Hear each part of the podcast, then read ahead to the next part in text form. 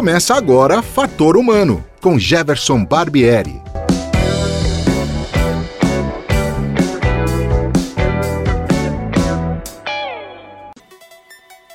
Olá, hoje é dia 9 de outubro de 2020 e o Fator Humano está no ar.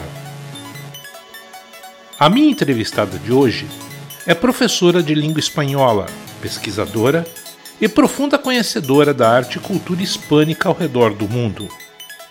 Ela é categórica ao afirmar que o Brasil não se reconhece como membro do continente sul-americano em termos culturais. Seja bem-vinda, Romilda Mokiuti.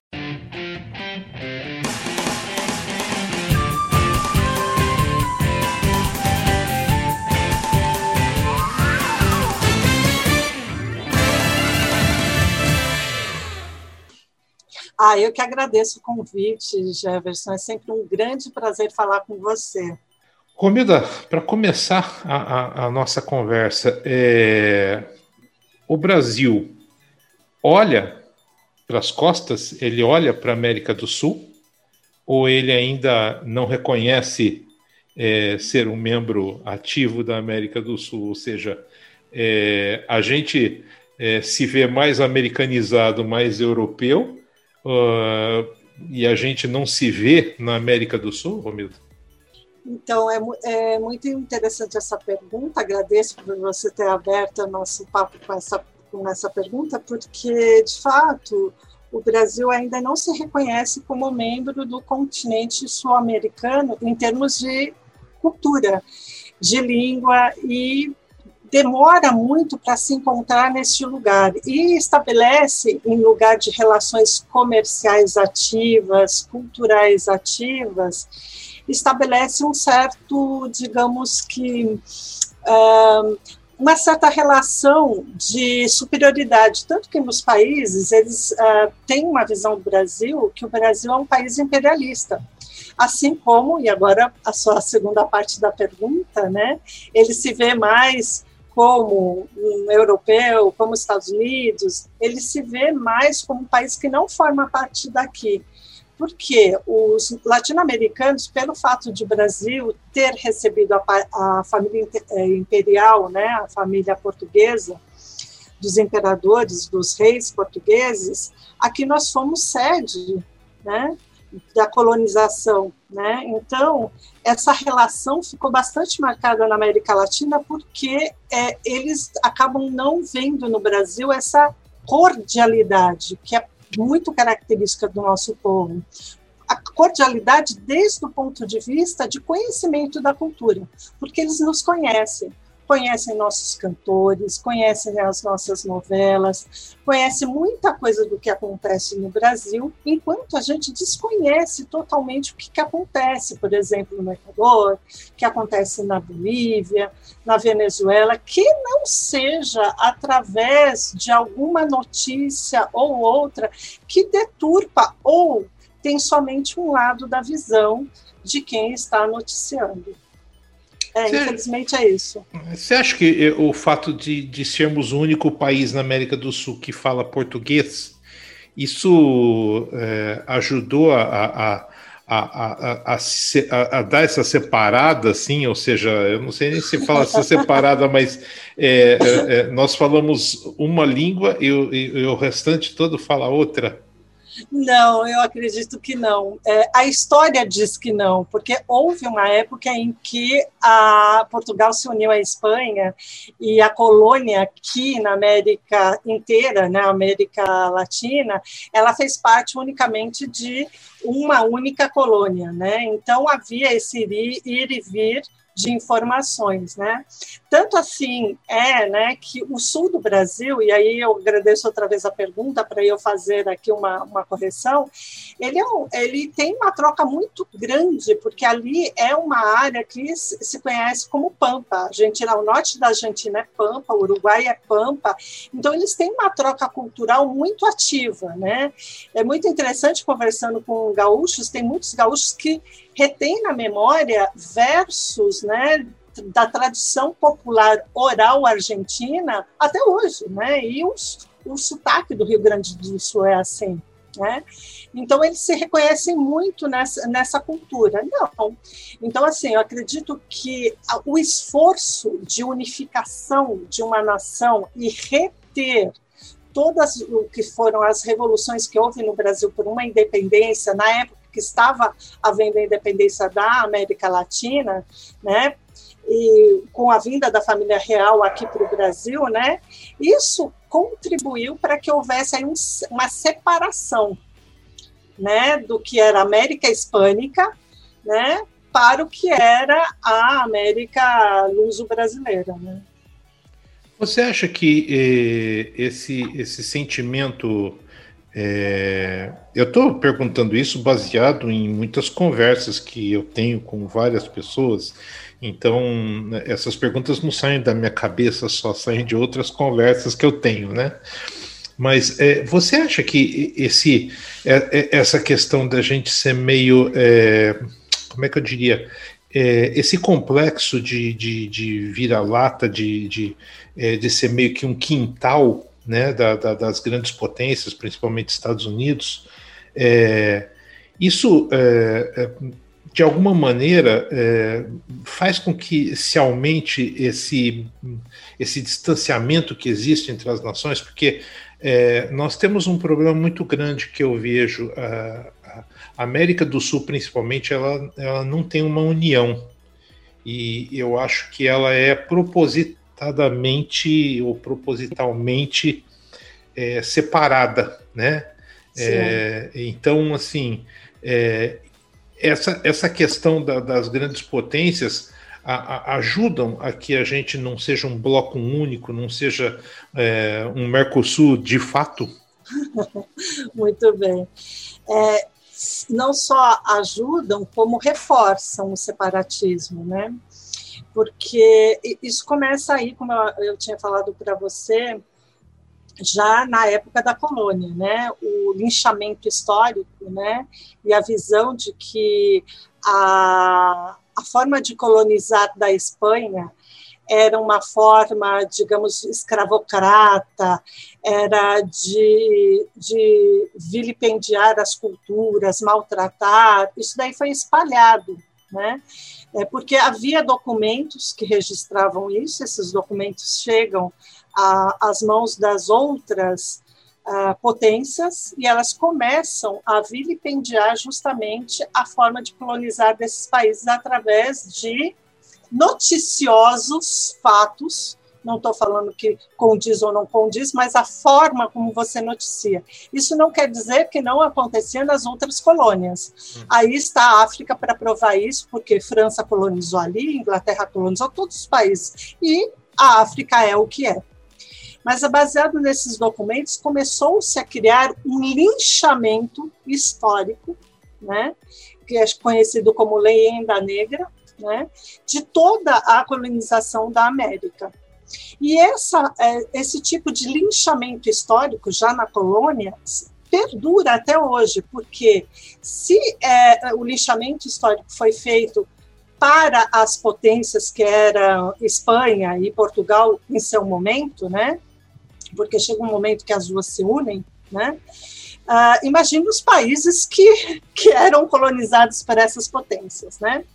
Mas no segundo momento, quando houve a independência de, de, dos países, né, houve aí toda uma, uh, uma um pensar que foi baseado no iluminismo francês. E aí eles pensaram: juntos somos mais fortes. E é, esse é o ideal justamente de Simão Bolívar, que foi o grande libertador do norte da América do Sul. Ele era venezuelano, mas ele vai aí libertar as nações do norte. Colômbia, Equador, Peru, ele é o grande libertador dessas nações. Ele se une com os libertadores do Sul, né? em especial com a figura de San Martí, que era da Argentina. E os dois falam: olha, se nós conseguirmos, cada um respeitando cada localidade que vai ser, ser formada uma nação, mas se nós nos unirmos numa confederação de nações, nós podemos ser uma potência tão maior e superior como qualquer outra potência, mas não para nos impor, mas sim para ter uma moeda de troca. E isso foi combatido desde essa primeira esse primeiro linchamento histórico que foi feito pela Inglaterra. Uhum certo? Então, as grandes nações viram nisso um problema tremendo. Há documentos históricos comprovando isso. Então, até hoje, vender-se uma nação aqui na América do Sul como sendo superior, inferior, como falando mal dos argentinos, que os argentinos são aquilo, que a Colômbia é aquilo, que a Venezuela é aquilo outro, que o bolivarianismo, e ninguém sabe o que é bolivarianismo, e o Bolivar, o Simão Bolívar, como acabo de dizer, ele foi um grande libertador, né? É, que vai tornar independentes várias nações e ajudar a outras a se tornarem independentes, e tem essa ideia de unificar para ter uma moeda de troca com comércio com outros países. Bom, então, essa ideia de deturpar tudo isso, de linchar historicamente e praticar essa ideologia na, na, atual, na atualidade ainda, depois de praticamente cinco séculos, é a prova disso, não há o que dizer. Né? Então, infelizmente é isso, né? As pessoas não buscam informação, elas buscam apenas repetir um, algo que está pronto e é para ela algo verdadeiro, infelizmente. É, eu, eu te perguntei isso porque é, a gente é, fala muito a gente fala muito é, de é, Europa, Estados Unidos, Sim. mas a gente fala muito pouco de América do Sul, né? A gente muito pouco. E, e, e a primeira, obviamente, bom, isso talvez seja uma coisa meio óbvia, mas a, a língua mais falada no mundo, claro, é o inglês, né? Mas... Não, a língua como segunda língua. A primeira é. língua materna é o mandarim. Ah, tá bom. É, a primeira sim. língua claro. materna é o mandarim. Claro. Tá. A, a, segunda primeira língua mais falada como língua estrangeira é, é, é, o inglês. Mas a segunda língua materna mais, mais falada é o espanhol. É. Então, nós, nós, vamos entrar, é, nós vamos entrar nessa coisa, porque é, você vê, é, por exemplo, uma campanha muito grande na TV, na internet, Sim. de cursos de inglês. Sim. Mas você praticamente não vê nada sobre cursos de língua espanhola.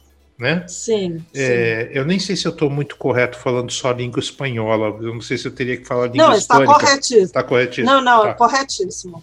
Então, assim, é, existe uma, uh, vamos dizer assim, eu não diria aversão, aversão talvez fosse uma palavra muito forte, mas existe assim é, de que, um pensamento de que é, o espanhol não é tão importante quanto o inglês. É, é as pessoas são então, levadas a pensar isso. Então, olha, antes, né? Não há muito tempo atrás, a, a língua que uma pessoa tinha que aprender, além da língua materna, como sendo língua de cultura, ou seja, a segunda língua a aprender, olha, eu quero ter uma língua de cultura para ter acesso, era a língua francesa. Tá? tá? Então, assim, era a língua francesa, mas como entra o inglês? Simplesmente porque o petróleo era cotado em ouro. E aí houve um lobby fenomenal dos Estados Unidos que o petróleo fosse cotado em dólar. E aí, hoje, tudo é cotado em dólar. Uhum. A economia gira em torno do que? Do dólar, não mais do ouro. Se os Estados Unidos vai mal, todo mundo vai mal por que não é mais em, ouro? E aí você tem o quê? Você tem uma hegemonia não só de uma economia, mas também a imposição de um idioma. Uhum. Sempre que algum país está ah, no Oriente, ou um país que tem muito petróleo, não tem, digamos, boas relações com, é, comerciais com os Estados Unidos, o que, que acontece? Problemas. Estamos aí com problemas com a Venezuela. Estamos sempre com problemas no Oriente. Então você me pergunta, uh, qual língua, língua é importante? Depende. Você vai dar importância para quê? Para mim, todas as línguas são importantes. Que você as conheça bem, que você acesse a cultura, né, muito bem, e que, através do acesso com essa língua estrangeira, você possa ver a sua própria língua, a sua própria cultura e a outra cultura, a forma de, de se expor nessa cultura. É claro que a língua, é, a língua inglesa ela, ela exerce toda uma cultura imperialista, inclusive de imposição econômica, porque ela fez todo esse lobby e hoje já a gente não cota mais com relação ao ouro. Mas hum. o ouro continua sendo o quê? Um lastro para se investir. Mas não se fala mais em ouro. Você escuta hoje em economia se falar em ouro? Uhum. Não. Uhum. Mas ele era justamente, você escuta falar em petróleo, subiu, desceu o petróleo, e se o dólar subiu e desceu. Quando o euro foi, ia ser lançado, antes dele de, ser lançado, eu virei para os meus alunos e falei assim: olha, se vocês quiserem investir numa boa moeda, investam, investam no euro. Ele vai valer mais do que o dólar. Até hoje, o euro não valeu menos que o dólar. Né? Eles me perguntaram por quê. Eu falei: porque lá está a Alemanha. Entendam o que foi a guerra, entendam o que foi a Alemanha antes, depois da guerra e o que é a Alemanha hoje que é, é a maior potência Exato. econômica hoje, né? E o que, na, que na fizeram Europa. com ela? Ela não pode ter exército. O que, que, que, eles fizeram para ela? Isso daí é poder demais. Olha o que eles conseguiram fazer nela. Eles foram cortando as asinhas dela. O que, que ela fez? Ela buscou a união. Porque ela sabe, lá, né, o Bolívar já tinha falado, juntos somos mais fortes. Mas que que é? através dessa união, ela manda na Europa porque ela não pode mandar no mundo, mas o euro é mais forte do que o dólar.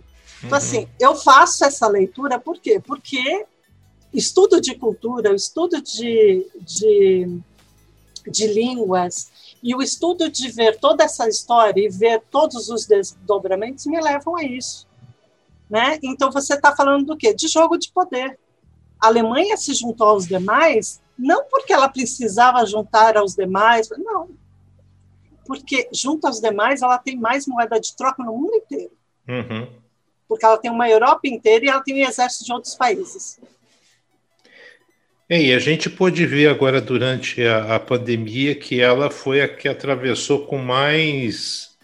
É, com mais. Não se falou muito em problema financeiro. Exato. Exato. atravessou a, a pandemia e, e, e, veja, em momento nenhum é, você, eu, eu tenho o costume de assistir jornais da, da TV portuguesa, por exemplo. É, então a gente sabe de, acaba vendo notícias da Europa. Em nenhum momento você tem notícias de que a Alemanha está numa situação econômica ruim. Não, em nenhum momento. E mesmo assim, você tem que ver que uh, todos os laboratórios que fizeram uh, aquelas pesquisas, assim, que historicamente são condenáveis, porque nós sabemos o que o nazismo foi, elas existem até hoje. Porque se julgou exatamente os líderes, ou seja, houve julgamentos do, das pessoas que lideraram isso dentro dos laboratórios, mas não se fechou o laboratório.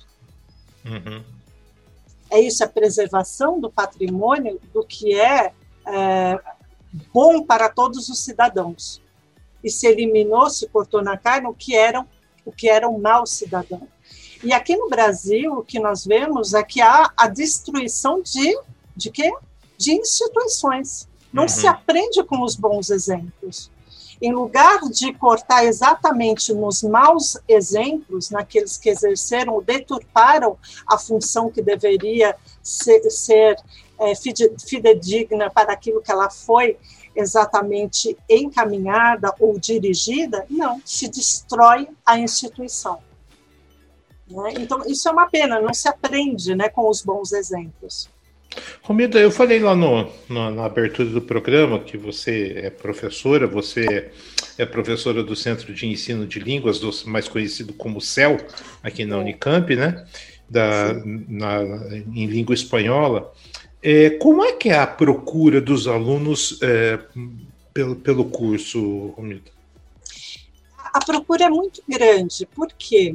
Porque a, grandes empresas elas acabaram vindo num, numa época de bastante bonança, né, empresas de toda a parte do mundo, né, elas acabaram vindo aqui no Brasil por causa da mão de obra qualificada, né, e também porque há aqui no Brasil é, bastante oportunidade, de, havia pelo menos, de desenvolvimento das suas é, funções. Então, elas vieram aqui no Brasil como sede para a América Latina. Então, elas pensaram, bom, então o brasileiro, porque por causa de várias é, questões também legais, por exemplo, já tinha se iniciado aí a inclusão do espanhol no currículo uhum. escolar, né, do ensino médio, algumas escolas de ensino fundamental. Então, as empresas acharam, isso quando as empresas pensavam que no Brasil também se falava espanhol, né? Porque tem algumas que pensam nisso, né? Que no Brasil se fala espanhol, né? Então aí elas pensaram que era uma excelente oportunidade vir para o Brasil, porque o Brasil é um excelente mercado e logo servir de polo para a, as outra, os outros países, né?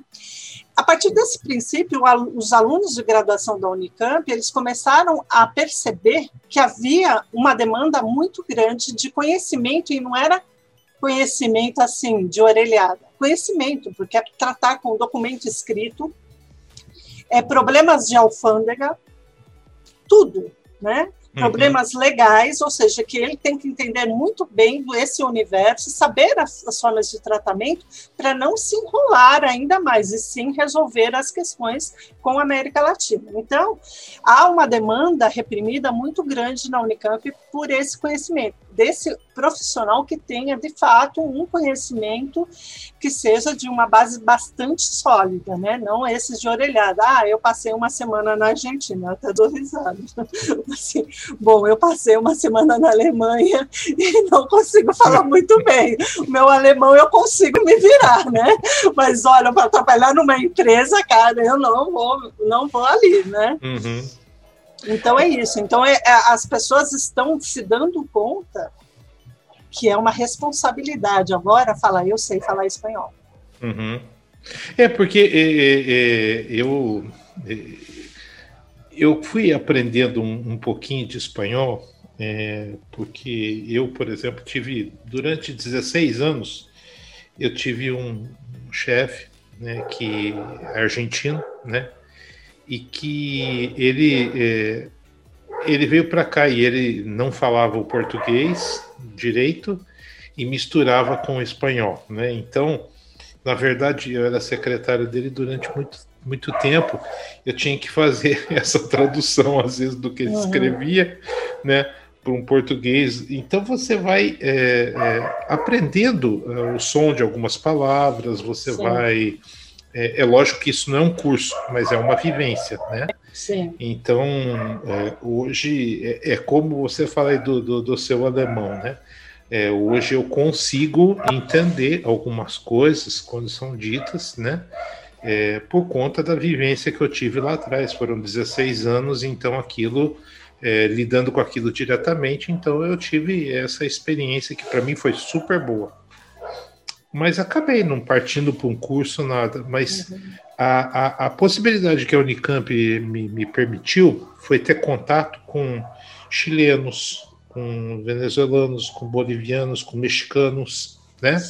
É, eu tive contato com muita. E, e eu percebi que é, tinha muita gente com potencial. É, é esse pessoal vinha das universidades, né? Vinham para fazer mestrado, doutorado, enfim vinham com muito potencial, né? E, e sempre foi uma pergunta que eu eh, fazia internamente: por que, que não se explora todo esse potencial, né?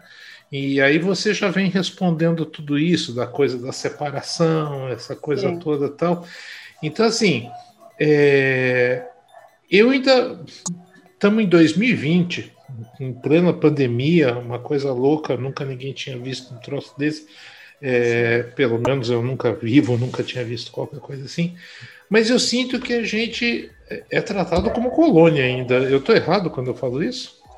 Não, você não está errado, não. Principalmente por causa dessa, dessa noção que, que se tem, né, de que parece que se introjetou que, como eu falava anteriormente, que nós somos terceiro mundo. Nós não somos terceiro mundo. Né? Nós somos seres humanos, estamos vivendo numa precariedade de uma economia, numa precariedade de uma sociedade, por quê? Porque tem que se repensar essa forma de conviver em sociedade. Uhum. Se um país que a gente acabou de, acabei de citar a Alemanha, mas a gente pode falar também do Japão, saiu de uma guerra totalmente derrotado, Uhum. Né? Países como a Alemanha e o Japão, os dois saíram totalmente derrotados da guerra. E são a potência que são, por quê? Porque houve uma reorganização social né, na qual os países repensaram como ia ser a sociedade. Né? Então, significar e significar-se no mundo é pensar na nossa reorganização, inclusive no nosso espaço, né? O que, que é mais importante para nós? Pensarmos no mercado, ou no mercado, de, eu digo, eu digo, eu digo não supermercado, uhum. esse mercado, essa figura que colocam lá em cima, ou pensar na sociedade, quais são os benefícios para a sociedade, né? Então, quando a gente pensa América Latina, a América Latina vive nesse constante debate também. Por quê? Porque ainda ela vive com esse ranço da colônia. Ela, qualquer coisa se joga, ah, porque nós fomos colonizados assim. Ah, porque nós fomos colonizados dessa forma, né? Tantos uhum. outros países foram colonizados e não vivem com o estigma da, da colonização, tocaram a bola para frente. Em algum momento, os países foram colonizados. Se você pensa na, na, na Itália, né, atualmente, a Itália ela foi sede de um grande império.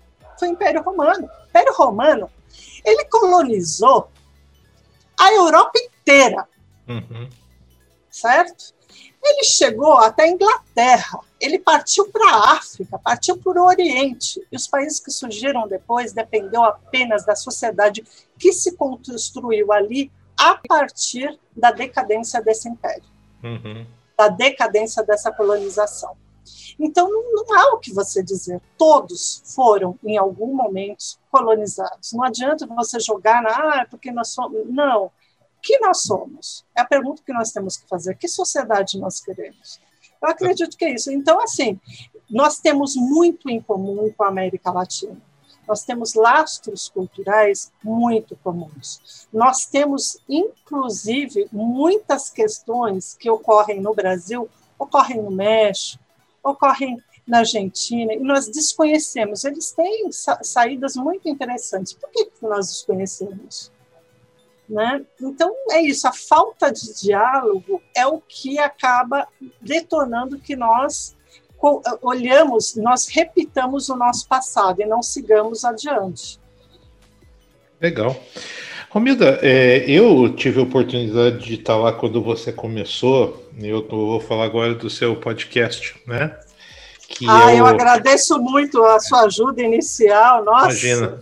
É, a gente sempre foi, procurou ser um facilitador de boas ideias, só isso, porque é, a gente sempre foi buscando ideias e você veio com a ideia de fazer um programa justamente que falasse da cultura, né, da língua, da cultura hispânica, enfim. Exato. E foi criado o Merienda, né? Hoje Exato. eu colhi os números, né? Você já está na terceira temporada, né? Eu Exato. já não estou mais lá, mas você está na terceira temporada. São 35 programas já gravados, né?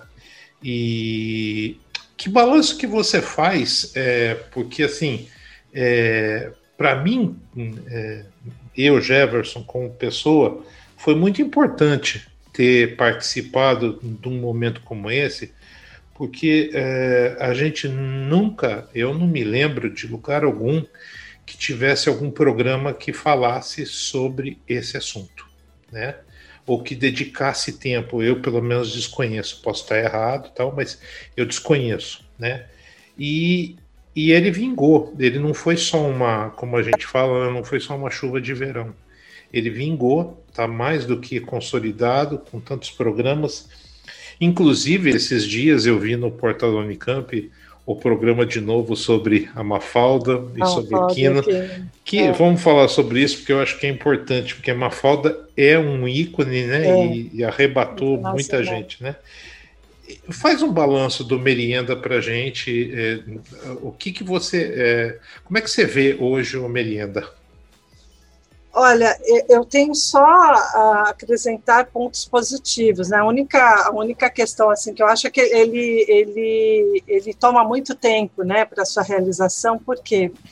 Porque muitas vezes os alunos querem participar, porque eles, eles acabam, acabam descobrindo o programa quando eles é, entram na disciplina. Ah, professor, gostaria de contribuir porque estou aprendendo muito. É assim, quando eles começam a encontrar e a espalhar isso, e quando você tem também o retorno de um público que não é o público interno ali, ali da Unicamp, é muito interessante por quê? Porque você realmente toca nesse espaço que é um espaço que está obscuro.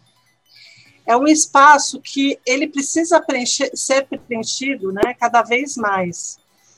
Então, assim, quando eu conversava com você, eu falava, você falava assim, ah, você acha que vai ser só uma temporada? Eu falei assim, olha, o assunto é inesgotável. Uhum. Inesgotável. Porque assim, você começa a fazer, você puxa um fio, tem 300 milhões de opções, a gente vai reduzindo o programa, falar, oh, isso daqui vai para outro, isso daqui vai para outro, isso daqui vai para outro, né?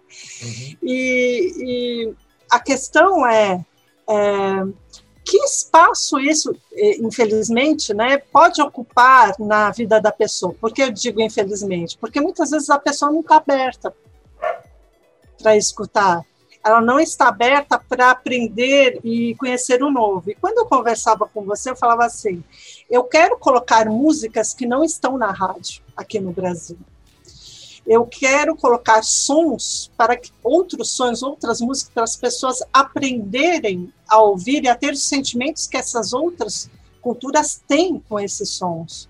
Com a representação de outras línguas, porque na América se fala outras línguas além do espanhol, como no Brasil, e o brasileiro desconhece as línguas que se fala aqui, porque se ele conhecesse, ele quereria é, digamos que preservar essa cultura, né, porque são culturas muito ricas, né, então para que sensibilize também através de escutar a música cantada, né, porque é, se escuta o que o mundo quer que se escute, né, então você vai escutar uma Shakira, por quê? Porque a Shakira canta em inglês também, mas o que está por trás da Shakira? O que, que vem antes da Shakira? O que, que ela se, se, se alimentou? Por isso que eu falo, vamos merendar um pouco, é só para abrir o seu apetite, para depois, se você quiser, você ir lá né, pesquisar.